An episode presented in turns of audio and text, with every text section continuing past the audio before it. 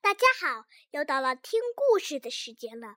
今天我们来听的故事名字叫《Scrapkins: The Pirate of Smelly Cove》，是美国人读的哦，听听吧。Read to me. Digger loved to dig. He was always digging up junk like broken toy parts and old tires. But today was a special day because today he dug up a treasure map. Oh! This is where we live. It's Scrap City, see? There's Smelly Cove and the Stinky Canal. Cool, but what does that big red X mean? That must be where a treasure is buried. Hey, let's go searching for it, just like pirates. Aye, mateys, let's be pirates. Arr! The Scrapkins were eager to start their adventure. Wait. We can't have a pirate adventure without a pirate ship. What are we going to do? Let's build what we need for our adventure. We are Scrapkins, and we like to scrap vent. We're really good at inventing things out of junk and old scraps. We Turn old scraps into something new. Scrapping and stuff is what we do. Yo Swooper began to design the pirate ship in her notebook. When she was done, she held up her drawing. To build the ship, we're gonna need one milk carton, one cardboard tube, one egg carton, one piece of notepaper, and two straws. Digger thought they could use one more thing. He stuck his head into a nearby pile of scraps and pulled out a pair of underwear. Blurglumdoof? Ew. Underwear isn't on the list of things we need to build our pirate ship. Once the Scrapkins found everything on the list, it was time to start building. Itcher used the milk carton and one straw to make the body of the ship. Digger used a tube to create the sail, and he used the other straw as the mast to hold it up. Swooper used the egg carton to make a crow's nest. Finally, Rex turned the notepaper into a pirate flag. The Scrapkins were ready to set sail in their new pirate ship. Arr! We turned that junk into something new and useful. Now we can start our search for the treasure. Wait a minute. How are we going to sail down the Stinky Canal in this ship? It's too small for us to fit on it. I know just the thing that we need to fix our ship. Be right back, mateys. Ahoy, mateys! We can use my latest scrap invention, the bigifying machine, to make the ship bigger. Then we can all fit on the pirate ship and look for that treasure. Junktastic. Well, what are we waiting for? Let's bigify this baby. Swooper aimed the machine at the ship and pressed the on button. A brilliant blue beam of light shot out of the machine's funnel and surrounded the ship. And the ship began to grow. And grow. And grow.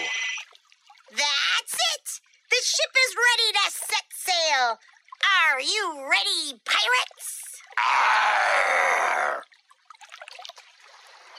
Thanks to the bigifying machine, the ship was now big enough for all of the Scrapkins to fit inside. Welcome aboard! Who's ready to join our pirate crew? We are. You are. Excellent, mateys. He took an old paper bag and quickly fashioned a captain's hat. Ahoy! Now we're ready for our high seas adventure to find the treasure. With that, they'd set sail down the stinky canal. After sailing for a while, the sky grew dark and the weather suddenly changed. Whoa! It sure is getting windy. Don't worry. We'll be all right as long as we have our map to show the way. Just then, a gust of wind came and blew the map right out of Itcher's hands. The map! Oh The map was gone. Now we'll never find the treasure. The weather finally calmed and the ship steadied. But without the map, the Scrapkins didn't know which way to go to find the treasure. Pirate Swooper climbed up to the crow's nest to see if she could spot the map from above. Arr! Alas, she couldn't see anything. If only I had a spyglass. Uncle Bunk. Digger's right. We can scrap vent one. We can use this cardboard tube and cop to build a spyglass. When they had finished assembling the spyglass, Pirate Swooper looked through it. Shiver me timbers! There be trouble ahead! Why, Swooper? What do you see? Well, I don't see the map, but I do see a fork in the canal with two ways to go. One way leads towards safety, and the other way leads towards, uh, a waterfall! Oh, Smartly, me hearties, to safe waters. Said Pirate Rex. If we go over the waterfall, we're doomed. Just then, Pirate Digger spotted a garbage can lid and an old mop floating in the water. He said, Aye, aye, Pirate Digger. said Captain Itcher. Rex fastened the mop to the lid and used his fire breath to weld them together. Look! We scrap vented a paddle. Let's get to work. Pirate Rex took the paddle and began to row. Pirate Swooper flapped her wings next to the sail to create wind. Pirate Digger jumped into the water and pushed the ship from behind. Captain Itcher steered from the front. Flap, row, push! They shouted as they worked. Hurry! Flap, row, push! Flap, row, push. It's working. As they set sail down the safe path, Pirate Swooper noticed something else through her spyglass. Land ho, mateys! What does that mean? Is that bad? It means there's land in sight. Land? Said Pirate Rex. I wonder if that's where the treasure is buried. Only one way to find out. Make way for that island. The Scrapkins steered the ship toward the island as they happily sang. Yo ho ho, yee yee yee! The pirates of Smelly Cove are we! We'll sail all day and sail all night until the treasure is in our sight! Yo ho! When they reached the sandy shore of the island, the Scrapkins looked around. This is a big island. How are we gonna find the treasure? Arr. We'll never find it without the map. Just then, Pirate Digger spotted something floating on the water's surface.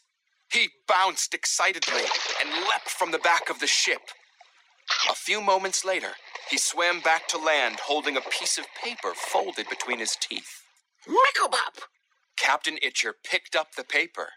As he unfolded it, his eyes widened. Great gobs of garbage! It's the treasure map! Digger found it! Hooray! Digger found the map! Digger found the map! All right, mateys, gather round. The Scrapkins studied the map. We need to find something on the island that looks like something on the map. Whoopsie boy. He saw something and headed to a nearby tree. Digger, what do you see? He looked back at the map. Aye, Digger. That tree is just like the one on the map. That must be where the treasure is! Let's go, mateys! The Scrapkins bounded over to the tree. They scrap vented some shovels out of some empty milk jugs they found and began to dig in the sand.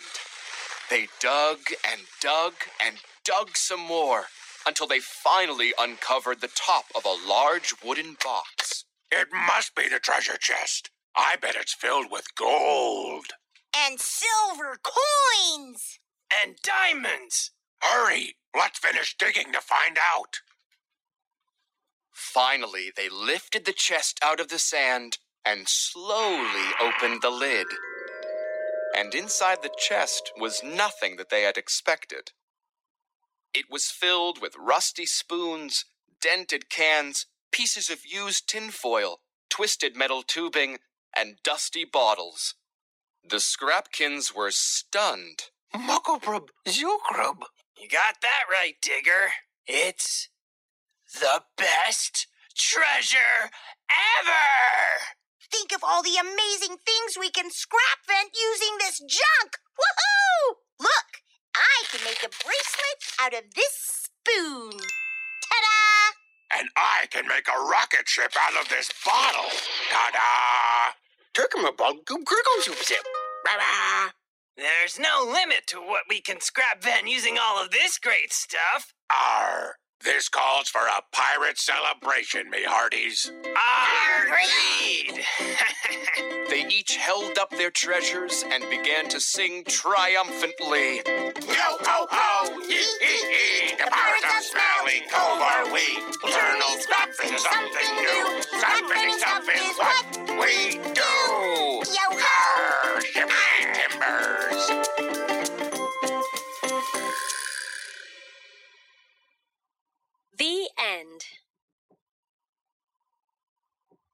事讲完了，谢谢大家收听。